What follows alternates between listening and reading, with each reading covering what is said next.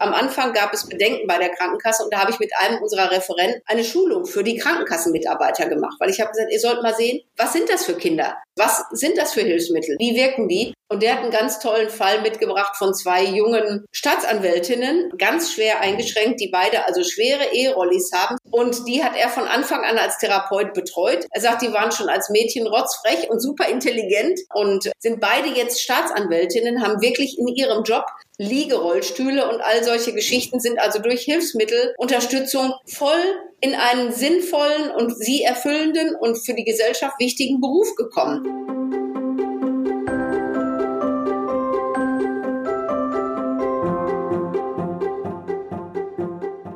Willkommen zur 37. Folge des Mein Herz lacht Podcast, dem Podcast für Eltern beeinträchtigter, behinderter oder chronisch kranker Kinder. Christine ist am Mikrofon. E-Rollis, Reha-Buggies oder Orthesen. Viele unserer Kinder benötigen Hilfsmittel, um ihren Alltag besser zu bewältigen. Aber welches ist eigentlich das Richtige? Und haben unsere Kinder ein Recht auf ein Hilfsmittel? Darüber haben wir mit Christiana Hennemann gesprochen, denn sie ist wahre Expertin auf dem Gebiet der Kinderhilfsmittel. Sie hat nicht nur jahrelang die Öffentlichkeitsarbeit für eine große Reha-Messe gemacht, sondern ein Netzwerk aus Hilfsmittelherstellern, TherapeutInnen, Kliniken und Vereinen geknüpft. Reha-Kind. Und in dieser Folge erfährst du, wie du das richtige Hilfsmittel findest, wie dich Reha-Kind dabei unterstützen kann und was zu tun ist, wenn die Krankenkasse eine Absage geschickt hat. Viel Spaß! You've been down this road for far too long. He left your love behind.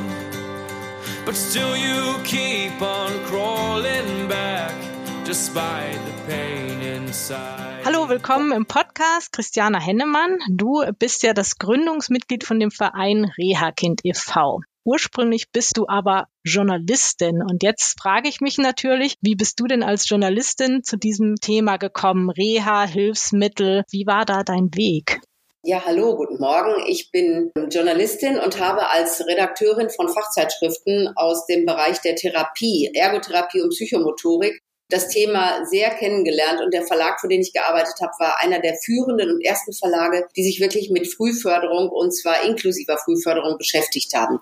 Und daraus ist eine Messe entstanden, damals die Rehab in Karlsruhe, deswegen bin ich der schon so lange verbunden. Und auf dieser Rehab stellen Hilfsmittelhersteller aus und auf einmal lief alles zusammen. Es waren ganz viele Hersteller auch aus Skandinavien beziehungsweise mit skandinavischen Produkten da. Und die hatten Ideen, die was mit Teilhabe, dabei sein, Normalität, Buntheit im Alltag und so weiter zu tun haben. Gleichzeitig war das dann in den 80er Jahren und eben in den 90ern noch massiver die Welle der geriatrischen Hilfsmittel. Auf einmal wurde klar, dass es immer mehr Menschen gibt, die relativ alt werden und die wir natürlich auch mitnehmen möchten in unserer Gesellschaft, die aber auch Hilfsmittelunterstützung brauchten. Und irgendwie wurden die Kinder komplett aus dem Fokus verloren. Das hat den Herstellern nicht gefallen, das hat den Fachhändlern, die sich um Kinder kümmern und den Therapeuten und Therapeutinnen nicht gefallen. Und ich fand das aus meiner journalistischen Hintergrunderfahrung auch ganz schlecht. Und so haben wir uns entschieden, eben zur Jahrtausendwende einen Verein zu gründen, der einfach Strukturen und Lösungen für Kinder mit Hilfsmittelbedarf ins Auge fasst. Und dabei ging es eben nicht um einen Marketingclub in dem Sinne, dass man Hilfsmittel verkaufen soll, sondern einfach das Thema Kinder zu fokussieren und aus dieser Menge der problematischen Versorgung von zunehmend mehr älteren Menschen hinauszunehmen. Was nicht heißen soll, dass die alten Leute nicht gut versorgt werden sollen. Ganz im Gegenteil. Aber Kinder haben halt einfach eine Zukunft zu gehen und da muss man ganz anders planerisch an die Versorgung rangehen. Und warum würdest du sagen, war jetzt gerade so dieses Thema Kinder dein Herzensthema, weil du bist ja selber keine betroffene Mutter, soweit ich weiß, ne? Nein, ich hatte aber zu dem Zeitpunkt natürlich auch gerade ein spätes, wunderbares Kind bekommen. Und ich glaube einfach, Kinder sind unsere Zukunft. Das hat gar, das ist ein zutiefst humanistischer, normaler, menschlicher Ansatz. Und man sieht eben auch, über die Jahre habe ich sie auch kennengelernt, wie viele tolle Kinder, die im Buggy bei mir das erste Mal am Stand auf einer Messe waren und jetzt als junge Erwachsene in einem E-Rolli kommen, selbstbewusst sind, probieren ihren Alltag weitgehend selbstständig zu meistern oder auch schon äh, Berufsaussichten haben. Das ist einfach toll, Kinder zu begleiten. Das muss man so sagen. Das begeistert mich. Super, dann erzähl uns doch noch mal ganz kurz den Verein Rehakind e.V., was ihr da macht. Den hast du ja mitgegründet. Also wie groß ist der mittlerweile und was ist so eure Hauptaufgabe? Ich habe den mitbegründet mit sechs Vertretern von verschiedenen Herstellerfirmen, die also sehr spezialisiert auf Kinderhilfsmittel waren. Inzwischen sind wir über 180 Mitglieder. Davon ist ungefähr die Hälfte spezialisierte Sanitätshäuser, die sich also mit Kinderversorgung besonders beschäftigen. Dann gibt's Hersteller, weiterhin so ungefähr 30. Und danach gibt es aber inzwischen fast 30 auch Selbsthilfevereinigungen oder Gruppierungen, die sich eben mit der Versorgung von Kindern auch beschäftigen. Wir sind da sehr, sehr offen und haben gesagt, es hilft nur, wenn wir alle über unseren Tellerrand gucken und miteinander probieren, Strukturen zu ändern. Und so würde ich es eigentlich jetzt als unser Vereinsziel definieren. Wir wollen zum einen Öffentlichkeitsarbeit für das Thema Kinderversorgung machen. Wir wollen eine Lobby für die Familien und auch die jungen Menschen sein, die zunehmend vielleicht auch einen Weg ins Arbeitsleben finden könnten, gerade angesichts des Fachkräftemangels und zunehmender Digitalisierung. Und wir wollen Strukturen ändern. Und da müssen wir natürlich auch Mahner oder auch Meckerer sein in der Politik. Und inzwischen habe ich gelernt, früher war ich da immer sehr zart und dezent, aber je lauter die Stimme ist, wenn sie fundiert ist, desto besser wird man gehört. Also wir bilden auch Netzwerke rund um die Versorgung von Kindern, um einfach Strukturen gesetzlicher oder verordnungsmäßiger Natur zu ändern. Und wir machen wirklich Netzwerkarbeit, wir beraten Eltern. Also wir haben ein sehr breit aufgestelltes Feld inzwischen. Jetzt klingt das ja, wenn du das erzählst, eigentlich alles positiv. Es gibt ganz viele verschiedene Hersteller, gibt ganz viele verschiedene Anbieter, es gibt eine Messe und so. Da könnte man ja den Eindruck bekommen, ach, Thema Hilfsmittel, super, brauch nur zu schauen und finde sofort irgendwie das richtige Hilfsmittel. Aber viele Eltern erleben das ja ganz anders, nämlich, dass sie versuchen, irgendwas zu beantragen, eine Ablehnung bekommen von der Krankenkasse und dass sie ganz viel kämpfen müssen und das gar nicht so leicht ist. Wenn wir jetzt vielleicht mal so ein bisschen schauen, was sind denn überhaupt die Grundlagen? Also habe ähm, ich oder hat mein Kind irgendwie das Recht auf ein bestimmtes Hilfsmittel oder überhaupt ein Hilfsmittel zu bekommen? Kennst du dich da auch aus? inzwischen ein bisschen so gediegene juristische Halbbildung, würde ich das mal nennen. Wir haben viele Eltern, die uns anrufen und Fakt ist ja, wenn Eltern ein Kind bekommen, was, ich sag mal, eine Einschränkung hat oder auf alle Fälle schon mal emotional anders ist als das, was man erwartet, sozusagen, dann gibt es ja ganz viele Phasen im Umgang mit dieser Behinderung der chronischen Krankheit des Kindes und die Eltern fühlen sich sehr oft alleine gelassen. Und dann fängt man heutzutage natürlich an, Dr. Google zu befragen. Ganz viel. Es gibt ganz tolle, aber auch Online-Plattformen, muss man sagen. Reha Kids oder auch wenn Hilfsmittelbedarf ist, Finifuchs. Es gibt Vereine und Verbände, die sich online und digital treffen, eben auch so etwas wie Mein Herz lacht, die das wirklich gut machen. Und ich glaube, die Eltern sind heutzutage viel besser dran als früher. Einerseits, weil sie auch viel informierter sind. Zum Glück. Andererseits ist es natürlich so, man bekommt ein Kind mit Behinderung. Oft sind die Diagnosen erst spät.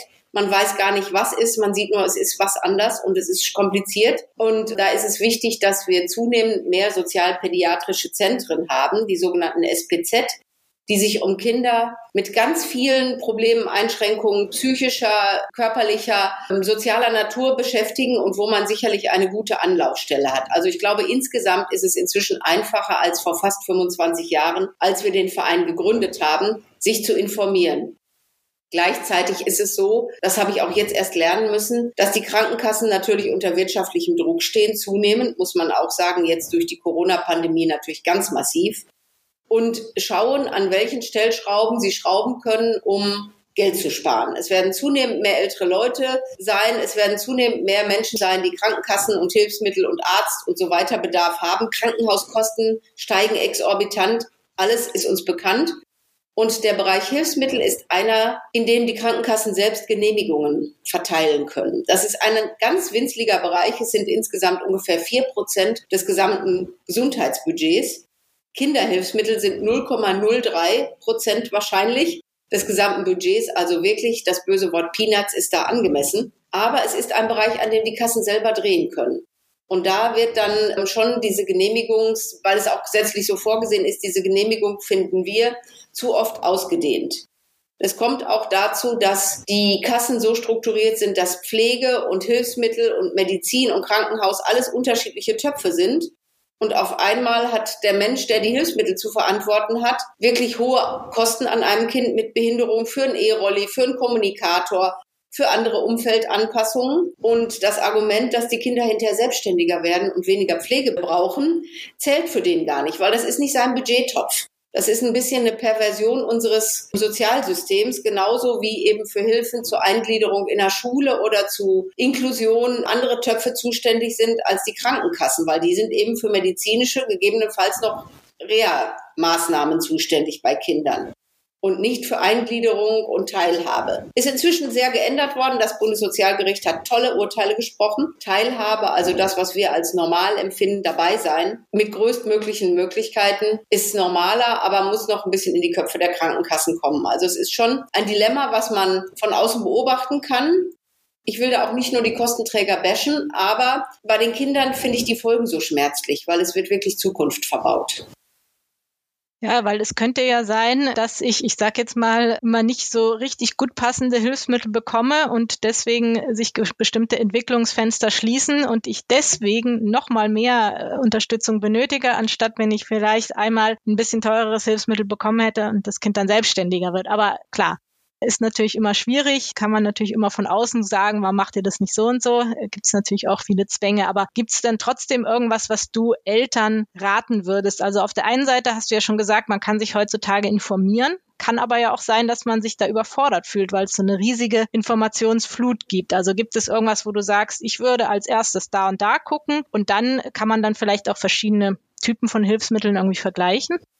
Das kann man sicherlich, ja. Und als Eltern, natürlich kann ich mich informieren, was es für Hilfsmittel gibt, aber am Ende muss man sagen, gute Therapeutinnen und Therapeuten und ein guter medizinischer Ansprechpartner ist schon das A und O einer Hilfsmittelversorgung, weil es ist hoch individuell. Und wenn es jetzt zum Beispiel bei Zerebralparese oder sowas um Orthesen geht, es geht ja auch um eine Diagnose, was passiert mit dem Hilfsmittel, wie entwickelt sich das Kind prognostisch in einem halben Jahr, in vier Jahren, in drei Jahren, wie auch immer das können schon Fachleute machen. Also ich würde wirklich schauen, in ein sozialpädiatrisches Zentrum oder eine spezielle Ambulanz im, in großen Kliniken zu gehen, mit meinen Therapeuten, Therapeutinnen zu sprechen, zu schauen, dass die auch mit mir sprechen, mit mir gemeinsam Alltagsziele festlegen für die Versorgung und nicht nur therapeutische. Ich kann ja sagen, es wäre schön, wenn der Arm sich 19 Prozent besser heben lässt durch eine Orthese, durch ein Hilfsmittel. Aber eigentlich ist die Aussage ja, ich möchte, dass mein Kind am Tisch mitsitzen kann und gegebenenfalls einen speziellen Löffel selbst nutzen kann oder auf dem Therapietisch spielen kann oder solche Dinge. Das ist ja das Ziel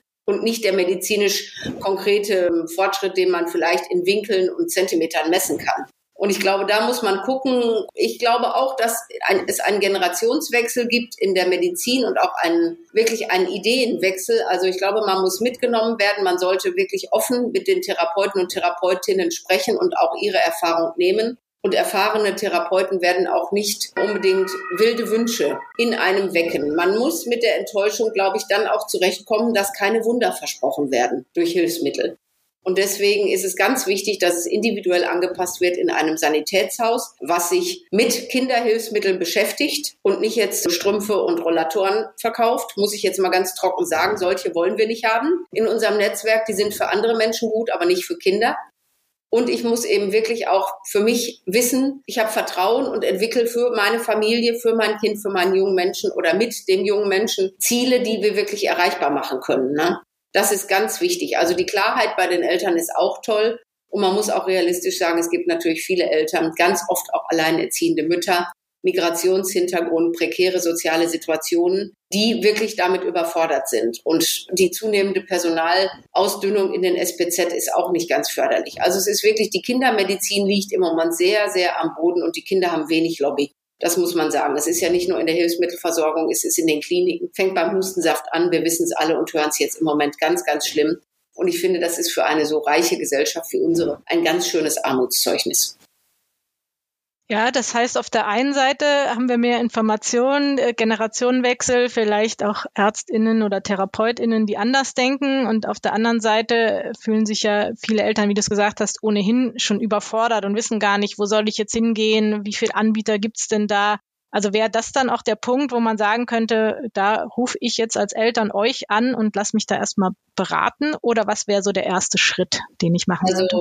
Normalerweise ist ja der Bedarf da. Angenommen, ein Kind benötigt einen Rollstuhl oder so etwas oder ein Reha-Buggy, wenn es noch kleiner ist. Man braucht ja eine Verordnung. Das ist bei uns ganz klar. Man braucht eine ärztliche Verordnung und dann meistens mit Therapeuten, Therapeutinnen oder pädagogischen Kräften aus den Kitas oder so etwas.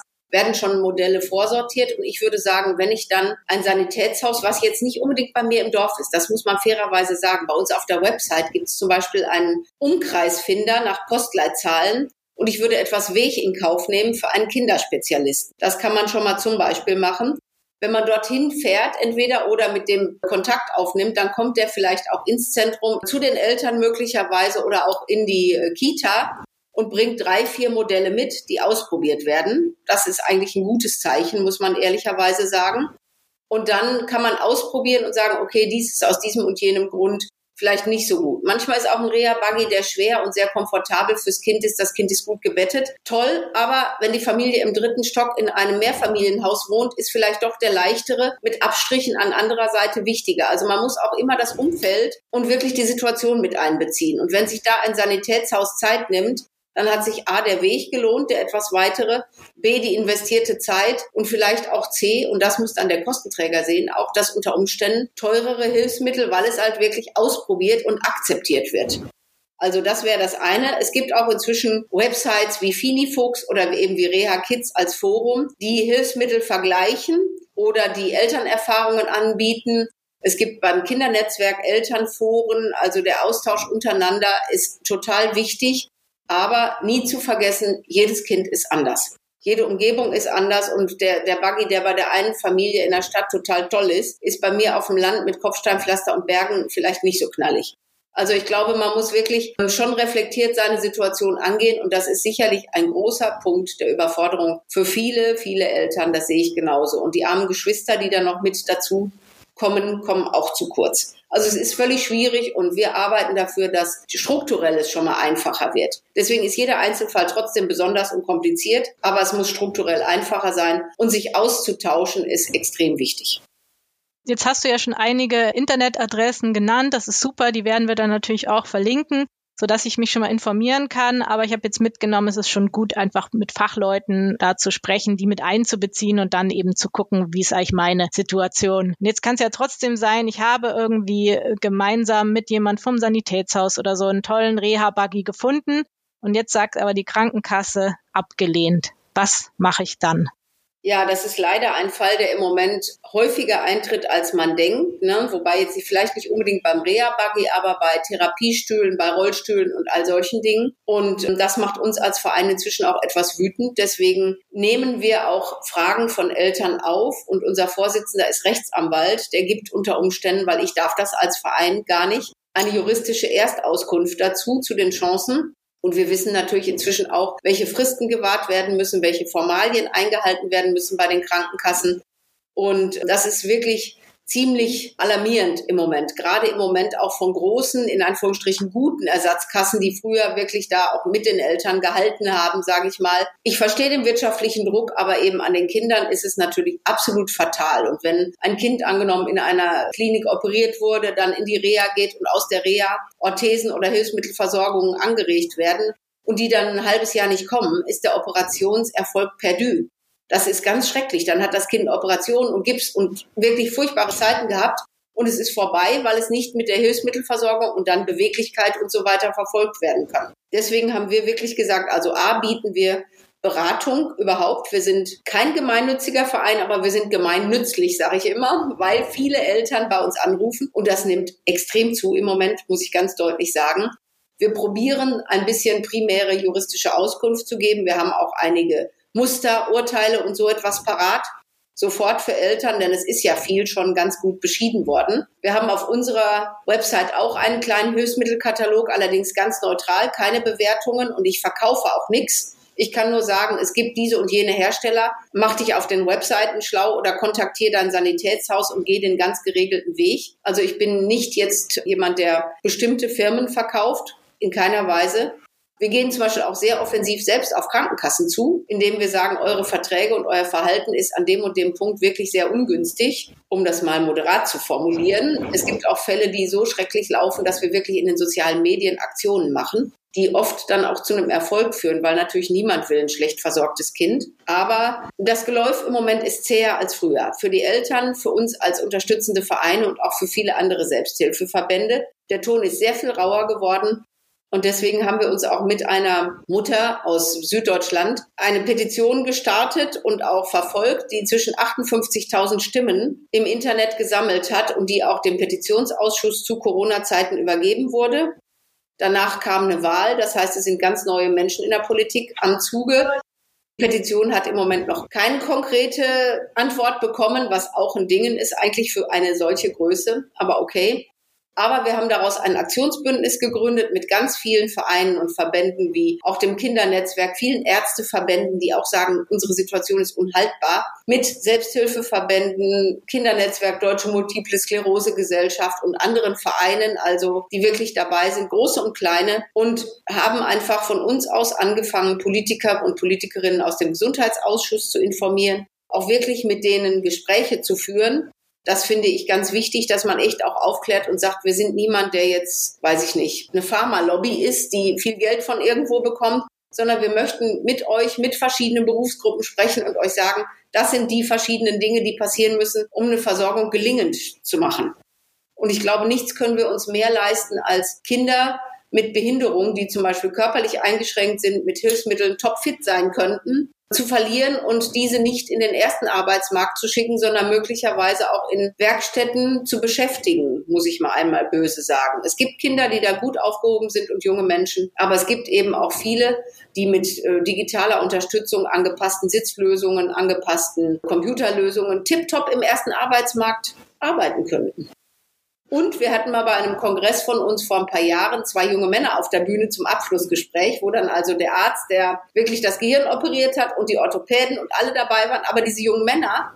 Und dann am Ende frage ich immer gerne, was ist euer Traum? I have a dream. Und beide Jungs, sehr unterschiedlich betroffen, waren beide so 16, 17, wollten eine Familie mit einer netten Frau haben, sie wollten Kinder haben, sie wollten im ersten Arbeitsmarkt arbeiten, das war der zweitwichtigste Wunsch und sie wollten Auto fahren. Wir konnten beide probieren, über eins unserer Mitglieder mal in eine Fahrschule zu bekommen. Der eine kann es, der andere leider nicht. Aber immerhin, ich glaube, das sind ganz normale Wünsche, die junge Leute haben. Und wenn wir die liegen lassen, verlieren wir was. Und das können wir uns gar nicht erlauben. Ja, das ist schön, dass du jetzt äh, diese beiden Geschichten noch erzählt hast am Schluss, weil manchmal hat man ja auch das Gefühl, wenn das alles so schwierig ist, dass man dann irgendwie so in die Hoffnungslosigkeit gerät ja. und dass man aber vielleicht doch noch mal sagt, aber es kann auch anders laufen. Es lohnt sich vielleicht auch zu kämpfen oder doch mal einen Widerspruch einzulegen oder sich an euch zu wenden. Das wollte ich nämlich nochmal nachfragen. Ist denn euer Angebot, was du beschrieben hast mit der Beratung, dann muss man bei euch Mitglied sein oder welche Voraussetzungen muss ich da erfüllen als Eltern? Wir sind ein Verein und im Moment wird die Vereinsgeschäftsstelle, um wirklich ganz flache Strukturen zu halten, sogar bei mir in meinem Pressebüro geführt. Also wir probieren so wenig wie möglich Aufwand zu haben. Und wenn ich jetzt den Eltern, ich sag mal, einen Beitrag von 20, 25 Euro im Jahr berechne, ist das mehr Verwaltungsaufwand und ich bin nicht die Verwaltungsfrau. Ich bin mehr die Kämpferin als sonst was. Und deswegen ist unsere Hilfe für die Eltern kostenfrei. Komplett. Das heißt, auch die erste juristische Antwort oder Begleitung bei einem Widerspruch, wenn das dann natürlich in Verfahren oder so etwas geht, da sind wir raus. Das müssen die Eltern mit verschiedenen Anwälten. Wir haben auch noch einen anderen tollen Anwalt bei uns im Mitgliederkreis. Müssen die dann selber klären, das kann ich nicht mehr finanzieren. Aber zunächst mal sind wir wirklich auch ein Ansprechpartner und ich finde es auch interessant, zum Beispiel zunehmend Jugendämter oder solche institutionellen Einrichtungen fragen uns auch an, weil die sind auch mit der Hilfsmittelversorgung überlastet, mit Inklusionshelfern mit Reha-Aufenthalten, Reha-Kliniken. Das läuft im Moment auch echt schlecht. Also es ist schon wirklich ein rundum gut gesponnenes Netzwerk und wir probieren es wirklich im Netzwerk kostenfrei für die Eltern und auch mit dem schönen neudeutschen Wort niederschwellig zu regeln. Das ist natürlich ein super tolles Angebot. Danke, dass du das nochmal so erklärt hast, weil ich glaube, es kann ja manchmal einfach helfen, wenn man so dieses ganz am Anfang nicht alleine ist und einem vielleicht auch mal jemand erklärt, was heißen jetzt diese Fachbegriffe oder worauf kommt es an, welche Fristen muss ich da einhalten. Ich glaube schon, das ist einfach eine super große Hilfe, um dann vielleicht einen Schritt weiterzukommen. Und jetzt hast du schon erzählt, es gibt ja eben auch Erfolgsbeispiele, Gibt es denn irgendwie auch so eine Geschichte, dass vielleicht die Krankenkasse irgendwas nicht bezahlt hat, aber jemand sich selber dann eingesetzt hat, ich weiß nicht, Spenden gesammelt oder irgendeinen anderen Weg gegangen ist, um doch noch ein Hilfsmittel zu bekommen?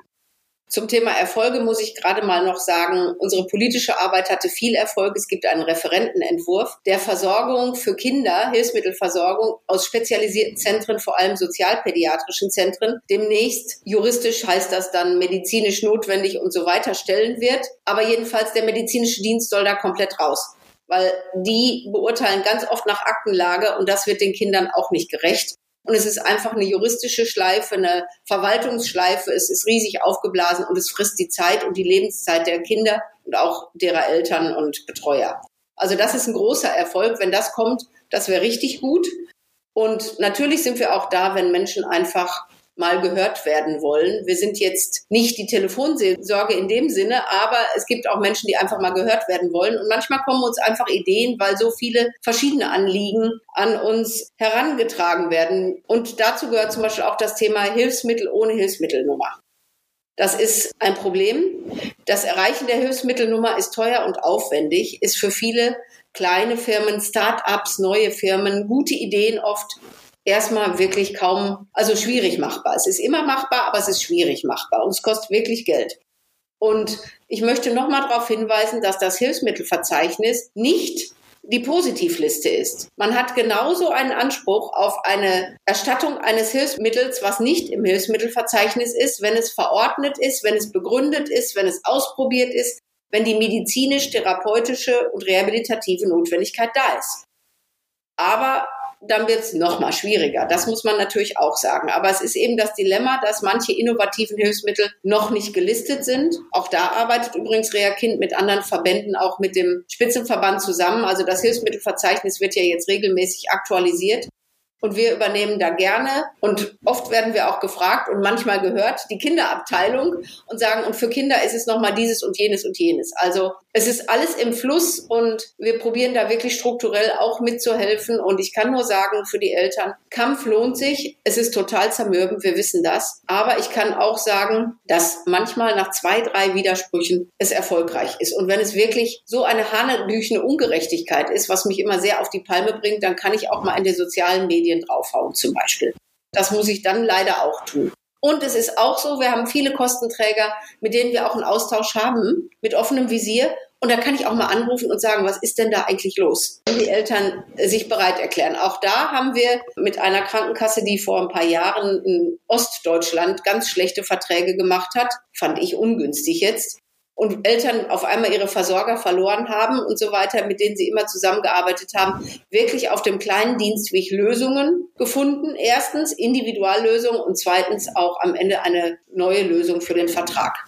Und natürlich gibt es Stiftungen. Die Finanzierung von Hilfsmitteln geht immer mal wieder. Ne? Es gibt jetzt neulich haben wir eine, eine Gruppe hier bei uns. Ich bin Dortmunderin und hier gibt's bei uns auf der, ähm, auf der Südtribüne auch Borussen Fanclubs, die sich um Kinder mit Behinderung kümmern oder so. Solche Sachen gibt es auch immer wieder. Oder wir haben jetzt ein Angebot von einem Motorradclub, die gesagt haben, wenn es mal wirklich brennt, ne, wir gucken mal, ob wir nicht was sammeln. Aber das sind halt Einzelfälle, muss man sagen. Und zunächst grundsätzlich, dem Kind steht es zu. Es gibt Sozialgesetzbücher, fünf für die medizinischen Hilfsmittel. Es gibt das Sozialgesetzbuch neun, was sich mit dem Thema Teilhabe in der Gesellschaft zunehmend beschäftigt und was bei der Genehmigung berücksichticht werden muss. Und es gibt auch das Bundesteilhabegesetz. Ne? Und ich meine, wir haben gerade eben die Inklusionsstaatenprüfung ne, zur UN-Behindertenrechtskonvention. Und ich fürchte, wir werden da ziemlich blamiert rausgehen. Nicht umsonst gibt es Elterncamps und viele Vereine, die sich da jetzt schon sehr engagieren. Also es gibt gesetzliche Grundlagen und es gibt zum Beispiel auch Umsetzungsgrundlagen. Es gibt eine Hilfsmittelrichtlinie, die tiptop ist. Wenn die gelebt würde, dann wäre alles schon viel besser. Deswegen ist auch die Patientenvertretung des gemeinsamen Bundesausschusses jetzt dabei, wirklich Strukturen und Handlungsumsätze zu finden. Denn es muss erst ein Gesetz geben und da muss es aber Handlungsumsetzungsvorschläge und Richtlinien geben.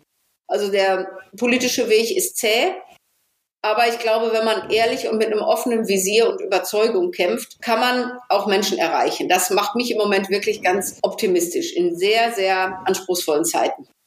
Ja, und ich glaube, was ich jetzt so mitgenommen habe, ein Gespräch mit dir lohnt sich auf jeden Fall. Schon allein, um vielleicht auch auf so Ideen zu kommen, ne? wenn es auswegslos scheint oder so, zu sagen, ach Mensch, kenne ich da nicht jemand, der in dem und dem Motorradclub Verein ist, könnte ich da nicht einfach mal fragen, weil über persönliche Beziehungen ja doch manchmal noch irgendwas zustande kommen kann. Hast du denn vielleicht irgendwie noch mal so eine Geschichte im Kopf, so eine besondere Geschichte, wo ihr am Anfang gedacht habt, oh je, das wird nichts und dann hat es doch irgendwie noch geklappt? Kommt dir da irgendwas in den Sinn?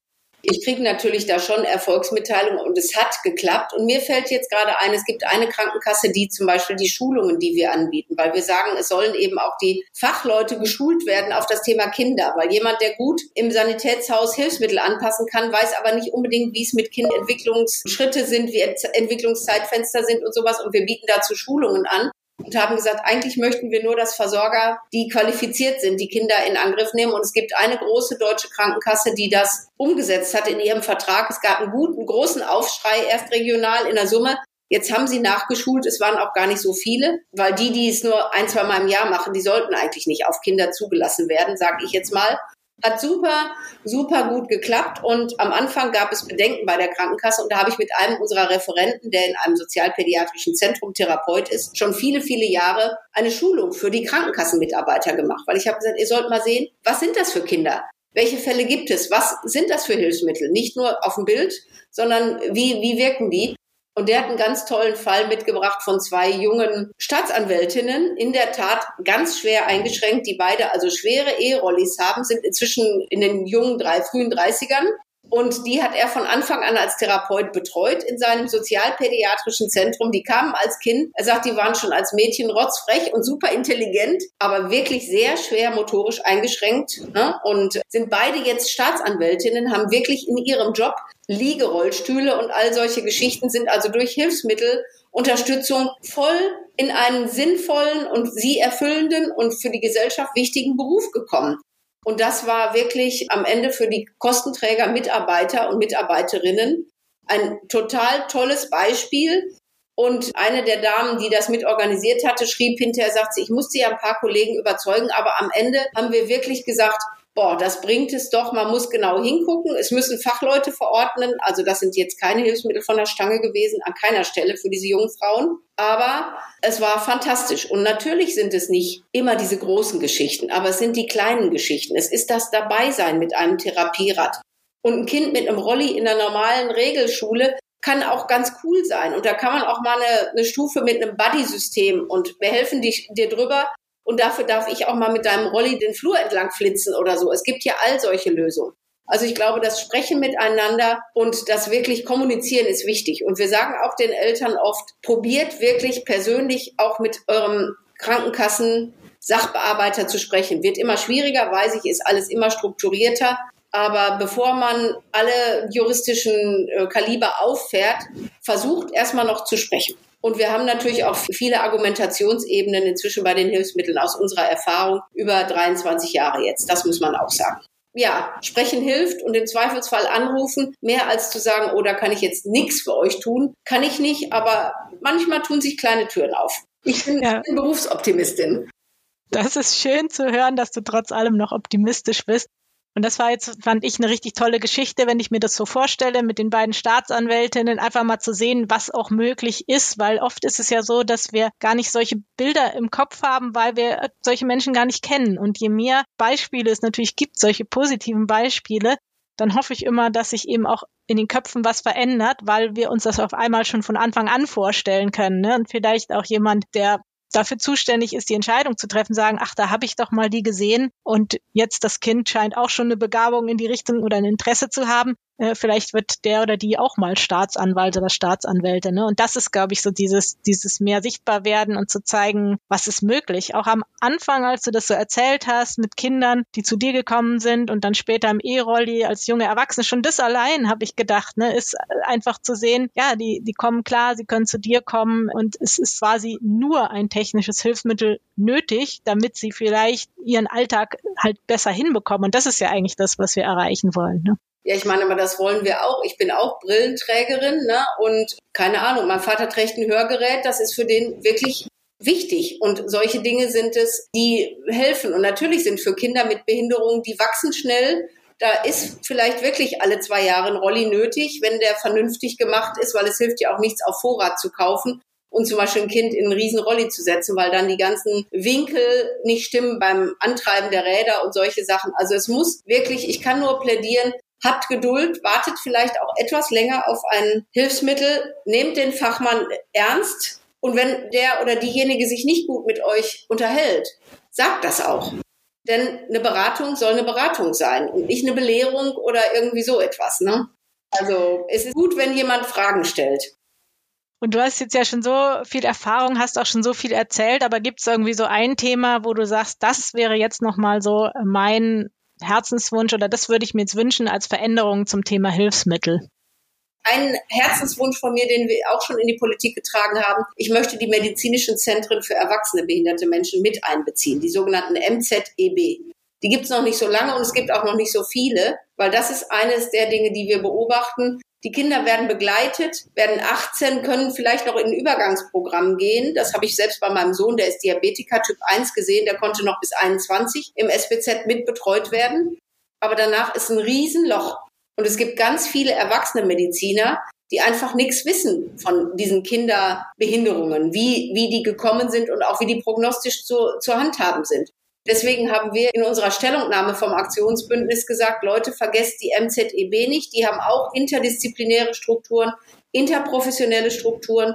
Aber die jungen Menschen werden begleitet. Ich kann nicht mit 18 einen Cut machen. Also das ist ganz, ganz übel dann natürlich auch. Und das wirft auch die Anstrengung der ersten Jahre wieder weg.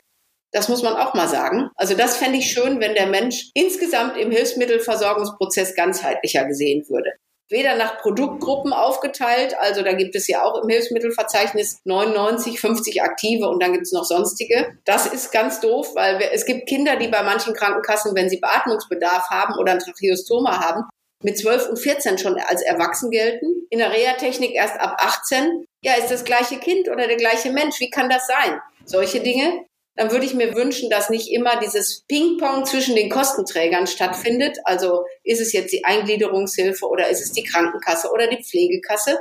Das macht einen auch komplett wuschig. Das ist einfach nur Aufwand für nichts, weil man muss einfach sagen, es sind ja wenig Fälle, die wirklich so komplex sind. Das ist ja wirklich so. Es sind nicht viele. Und von daher das würde ich mir wünschen. Also weniger Bürokratie in der Kindermedizin. Also ich war nicht gut in Mathematik in der Schule, aber ich bin ziemlich sicher, dass ich das rechnen würde volkswirtschaftlich. Wenn die am Ende nämlich selbstständiger sind, zum Beispiel die Mütter behinderter Kinder in der Angehörigenpflege, einfach zur Angehörigenpflege verdonnert sind, weil es gar keine Pflegedienste mehr gibt. Ne? Das ist eine Ansage auf Altersarmut dieser Frauen. Das sind gut ausgebildete junge Frauen, die nicht arbeiten können, weil es keine Pflegedienste für ihre Kinder gibt. Ich würde mir wünschen, man würde wirklich ein bisschen perspektivischer sehen. Ne? So böse das klingt, in China interessiert der Mensch jetzt nicht, aber vielleicht in 50 Jahren die Gesellschaft. Wenn wir mal wenigstens 20 Jahre vorausschauten in der menschlichen Entwicklung, hätten wir die Generation abgedeckt. Das finde ich, finde ich total super, wenn man das wirklich mal etwas über das jetzige Hier und Heute und eine Wahlperiode hinweg weitersehen würde. Ja, oder vielleicht auch Themen nicht so getrennt sehen. Ne? Ich habe manchmal den Eindruck, wir reden hier auf der einen Seite über Fachkräftemangel und dann überlegen wir, können wir da Leute aus, was weiß ich, Indien oder so zu uns holen. Und dann haben wir irgendwo vielleicht Mütter, die arbeiten würden oder auch Väter, die aber gar nicht die Zeit haben, weil die nicht die Betreuung haben. Ne? Und das fängt ja auch schon an in der ganz normalen Kita haben wir ja auch schon den Fachkräftemangel und riesen Betreuungsprobleme. Und manchmal denke ich, wenn man da so ein bisschen mehr auch guck, was ist eigentlich bei uns, wen könnten wir bei uns noch unterstützen, bevor wir jemanden holen und der lernt dann noch Deutsch und dann hier und dann brauchen wir noch Arbeitsgenehmigung und hier und da. Also das wäre vielleicht ja auch schon toll, wenn man da ein bisschen mehr über den Tellerrand schauen würde und sagt, Mensch, da gibt's doch Leute, die sind schon ausgebildet. Wie können wir die denn unterstützen? Ne? Aber das wäre jetzt auch nochmal ein anderer Aber Wunsch. Es gibt inzwischen auch wirklich auch da Elterngruppen oder auch zum Glück werden diese, ich sage jetzt einfach mal, bewusst Mütter, weil die Anfragen bei uns sind die Mütter, die Alleinerziehenden sind zu großen Mengen Müttern, weil machen wir uns nichts vor. Wenn ein Kind mit Behinderung geboren wird, gibt es schon gute Ärzte, die sagen, achten Sie auf sich selbst in Ihrer Beziehung. Das wird eine Herausforderung. Und ich kann nur sagen, zwei Drittel der Fälle, die bei uns anlanden, sind meistens alleinerziehende Mütter. Muss ich ganz klar sagen. Deswegen habe ich jetzt so als Frau ein bisschen auf die jungen Frauen fokussiert, die eben gut ausgebildet sind. Und es gibt auch noch andere Fälle dazu, zum Beispiel, es gibt ganz viele junge Menschen mit dem Down-Syndrom, zum Beispiel hohe Empathie, emotionale Intelligenz, alles Mögliche. Warum kann man diese jungen Menschen nicht einziehen als Pflegeassistenz oder so etwas? Die müssen nicht die medizinischen Dinge unter Umständen tun, wenn das sie intellektuell überfordern würde in einer Ausbildung. Aber die Pflegekräfte in die medizinische Richtung spezialisieren, denn die sind ja auch nicht glücklich mit dieser generalistischen Satz-Sauber-Ausbildung, die es im Moment leider gibt. Wirklich Spezialisten da bilden, aber Pflegeassistenten bilden oder so etwas, die aus allen möglichen Bereichen kommen. Also ich kenne Projekte in Altenheimen. Das ist wunderbar, wirklich wunderbar und ganz unaufwendig mit diesen jungen Menschen. Ja, das kann ich mir auch gut vorstellen, weil ich auch immer gehört habe, dass zum Beispiel Pflegekräfte, die von anderen Ländern kommen, das auch gar nicht gewohnt sind, weil es oft dort nicht so ist, dass man diese ganze körperliche Pflege machen muss und dann manchmal noch kulturell, Problem vielleicht Mann, Frau, ne, gibt es ja auch noch diese ganzen Dinge.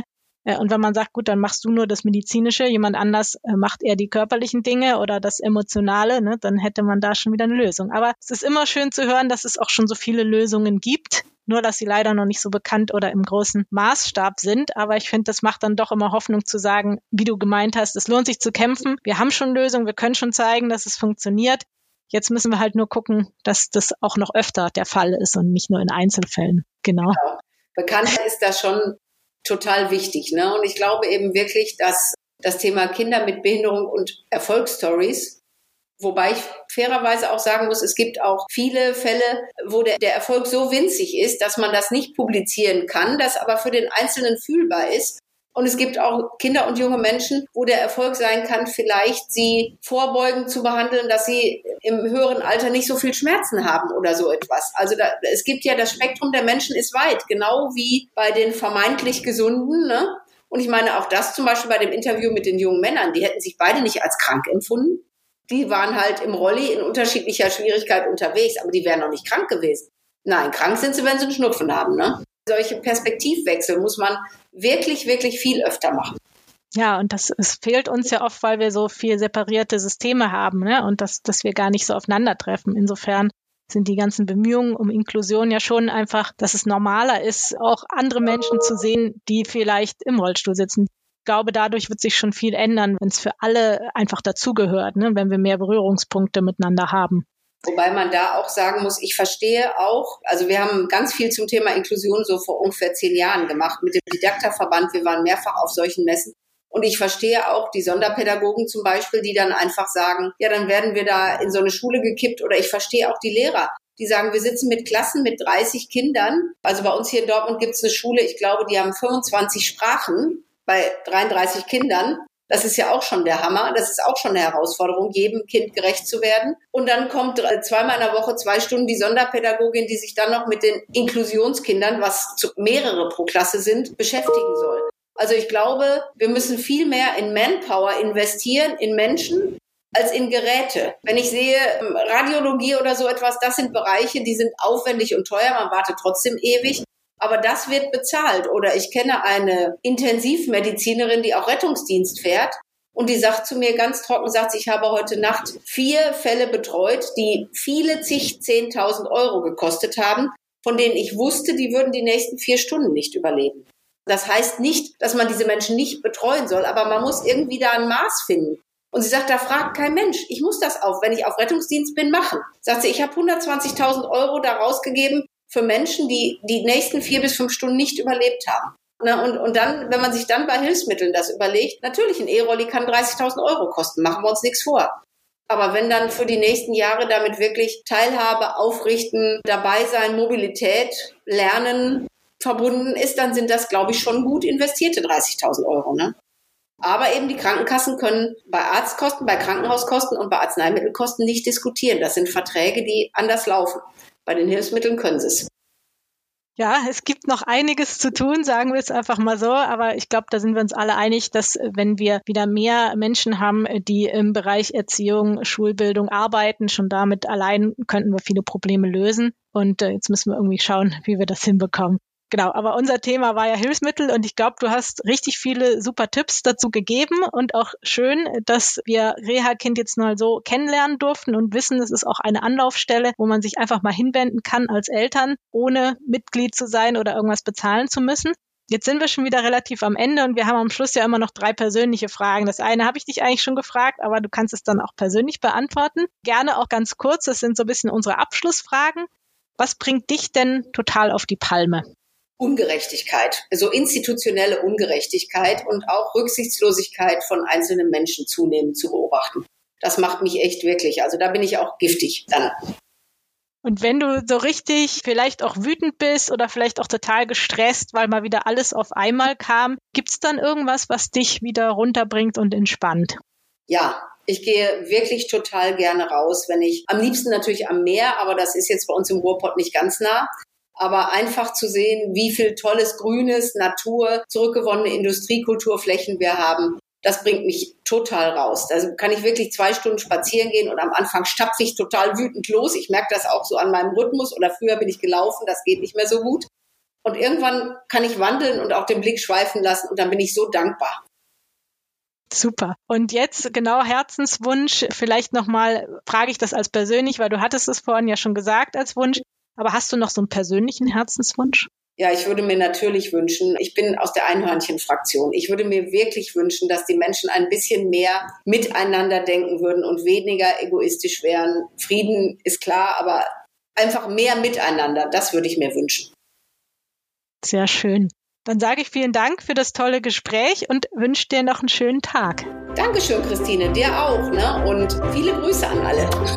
Ja, mach's gut. Tschüss. Tschüss.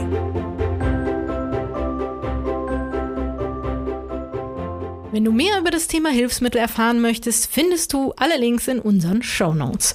Und scheu dich nicht davor, um Hilfe zu fragen oder die Beratung von Reha Kind in Anspruch zu nehmen. Sie ist, wie gesagt, kostenlos. Falls du selber ein Thema hast, das dir schon ganz lange unter den Nägeln brennt und das du gerne mit uns im Podcast besprechen möchtest, dann melde dich unter info at meinherzlacht.de. Wir freuen uns natürlich, wenn du diesen Podcast an andere Eltern weiterempfiehlst und uns ein Like schenkst. Bis zum nächsten Mal, deine Christine. Ein Herz soll lachen, muss lachen.